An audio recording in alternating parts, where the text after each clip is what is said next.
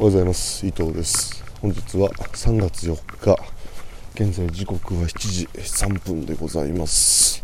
昨日はね風が強くてラジオトーク撮るのがちょっと断念しましたけども今日やっていこうかなと思います。毎回思うんだけどこの冒頭に趣旨説明を入れた方がいいのかどうなんだろうね。一応しておくと、えっと、このラジオは、まあ、メタポのサラリーマンが駅まで30分かけて歩いて行こうという趣旨になってます。で話す内容はまあまちまちですけど、まあ、比較的サラリーマンのリアルみたいなところをお伝えできればいいかななんて思っております。今日はね大企業のまあ、いいところと嫌なところみたいなのを少し言っていこうかなと思います。本当はね、まあ、ベンチャー中小との比較みたいのできればいいんですけどあいにく僕がそういうとこで働いたことがないのでまあそうですね。人から聞いた話になっちゃうんですけど、まあ、そういうとこの比較をしていければいいかなと思ってます。うん、でまずね、まあ、大企業のね一番いいところとしてはね、まあ、もちろんそのあれですよ。また前置き長くなっちゃうんだけど、まあ、会社によってもちろん違うのは、まあ、承知の上ですと。ただまあ一般的にこういう傾向なんじゃないかなっていうところだと思って聞いてもらえればいいかなと思います、まあ、同じ会社でもね部署によっては全然違ったりすると思うんですけど。で、まあ、大企業の一番のいいところっていうのはやっぱり安定性ですよね。うん。分かりきってるのかもしれないですけど。でこの安定性というのが、まあ、何を指してるかっていうとうーん、まあ、事実かどうかは別にして、まあ、おそらく10年後もうちの会社はあるだろうなっていうまず安心感がありますよね。要は倒産しないっていう安心感があるかなと思いますね。きっと10年後もあるんじゃないかなみたいなのがまず一つ、まあ、精神的なね支柱としてはでかいですよ。うん。と思う。なんか安心してその退職金を貯めていったりとか企業年金とかやっていけるっていう利点はあると思いますね。あと給与がまあ比較的いいのかなと思いますね。うん。これね結構ね意見分かれるところかなと思いますね。なんか大企業って金稼げないイメージがあるんですけど私実際僕も自分で安月給だと思ってますし、まあ、新入社員の子なんかもこんな額なんすか？みたいな。マジっすか？みたいな感じなんですけどうちの会社の例で言うと例えば福利厚生がすごいあるんですよね。だからそういうのって給与の額には入ってこないんで、まあ、年収ベースで言うとあの結構安く見えるんですけどでも実際にはそれって良くないみたいな例えばですけどうちの会社がこう入社したらまあ希望すれば社宅に入れるんですよね、まあ、社宅って言っても借り上げのまあマンションなんですけどだからまあもちろん場所とかはね好きな場所に住みたい人からしたらあれだけど、まあ、会社が契約した結構いいマンション都内のマンションとか例えば10万円とかするようなマンションを借りてもらってるんですよ。でそれを月2万で住んでますからね。うん、そういうのとかもね差額とか考えるといいと思うしあとは結構なんか統計とかで見るでしょ。その平均年収とか何十代の平均年収とか見るとぶっちゃけえこんな安いの？って思いません？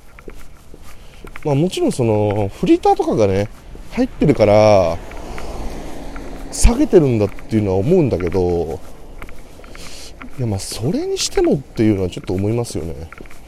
あとはいわゆる指揮法とか見ると平均年齢と平均年収書いてあるんであこんなもんなんだって思いますね。だから多分うちの会社もそうですし多くの大企業はそうだと思いますけど大体課長とか管理職になると、まあ、1000万は超えてくるのかなと。思います。でそういう年収レンジみたいなのを統計を見ると分かりますけど年収1000万超えの日本人なんてあの5%未満だったと思います確か。5%もいなかったと思うな。だからそういった意味だと長く勤めればまああれぐらいはもらえるのかなみたいなとこはあるかなと思いますね。うん。3つ目はね制度がやっぱしっかりしてますよね。ありとあらゆる制度が。いわゆる育休産休、まあ、介護、まあ、その他もろもろの制度、まあ、人事制度なんかも含めてですけど、まあ、しっかりしてるんでそういった意味だとなんかなんだろうなエコひいきとか起きづらいよね。あのルールにのっとってやるんで不公平感みたいのはあんまりないかなと思いますね。でうちの会社なんかは本当になんか今ほら厚生労働省が出してる育休の取得割合みたいなのあるんですよね目標値が。それを上げなきゃいけないんでもうやばいっすよ本当に。男でも奥さん妊娠するとあの有給取れみたいな。いやいやちょっと仕事がこれあるんです。いやいや取れみたいなもう男でも無理やり産休取らされるぐらいのまあ、産休育休？それぐらいそのまあ数字を上げたいからやってるんでしょうけどうん。かなりしっかりしてる。でまあ有給休暇の話ちょっと前にしたと思うんですけどうちは基本的にあのー、取らないっていうことが許されないのでまあ取らなきゃいけないっていうプレッシャーもあるんですけどまあでもねそう友達とかに聞くとなんか有給なんかめった取らないよみたいな。年に数回と具合が悪い時だけだよみたいな。こと言ったりするんで、まあ、そういうのを聞くと、まあ、恵まれてるのかなと思いますね、うん、だからやっぱり何と言っても安定感でしょうね。そういう長く勤められて、まあ、給料も安定。して緩やかに伸びていってで、まあ、安いも取れるからワークライフバランスの充実ができるというのがいいとこかなと思います。で、逆に言うと、なんちゅうの、良くないとこは、その逆なんですよね。例えばもうすっげえ金稼ぎたいみたいな。とか、すげえもう速攻で出世したいとかね。まあ、そういう人には向かないですよね。多分ね。し、その、組織っていうもので働くのが苦手な人は、ちょっと厳しいかなと思いますね。うん、でやっぱりもう綺麗なピラミッドになってしまっているので組織の動き方が。だから末端から何かを大きく変えるってことは不可能なんですよ。ボトムアップでやるっていうのは。基本的にはトップダウンになっていくのでそういうのが嫌な人はちょっとあれかなと思いますね。うん。そういった意味だとなんかちょっと年功序列みたいなのがまだまだ残ってたりすると思うんですんごい一生懸命働いてもそんなに急に給料は良くならないです。はっきり言って年単位ですね。年単位。例えば極端な話言うと例えば営業がいますと。すげえトップ営業マンがいて入社2年目ですと。で今年うちの会社はそいつがもう全利益の20%上げましたと。5分の1年まあありえないけど。そこが起きたとするじゃないですか。そいつの手腕で。それでもそいつが昇格するのは5年後です。そういうスパン。あの特例とかがないないのね。基本的には、まあ、ないことないけど。そんな入社2年目ですごい売り上げ上げたからよしじゃあお前来週から課長だみたいな。ことはありえないわけよ。まあなんでそういった意味では結構スパンがキャリアの描き方がゆっくりなんで。うん。そういうの嫌だなと思う人もいるのかなと思いますね。うん。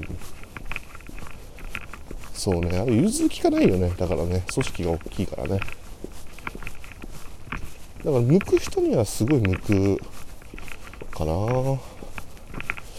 だからもう必ずしもそうとは言わないですけどうんまあ、頑張りがそのまま評価というか自分なんちゅうのお金とかにつながってくるかっていうと結構微妙だと思う。そうゆっくりちょっとずつ差がついていくみたいな。で20年経ってみたらすごい差ついたねみたいな。そういう考え方ですね。だから今日やったことはもう明日評価してほしいみたいな。人からすると厳しいかな。はい。というわけでちょっと内容薄かったですけどね。あれだよね。あのね話話しながら考えると薄くなっちゃうよね。反省ですけどね。あのこれを話そうみたいなやっぱ考えて喋るべきだよね。すいません。反省ですが、まあ、今日木曜日明日行ったらお休みなんで皆さん頑張っていきましょう。それではいってらっしゃい。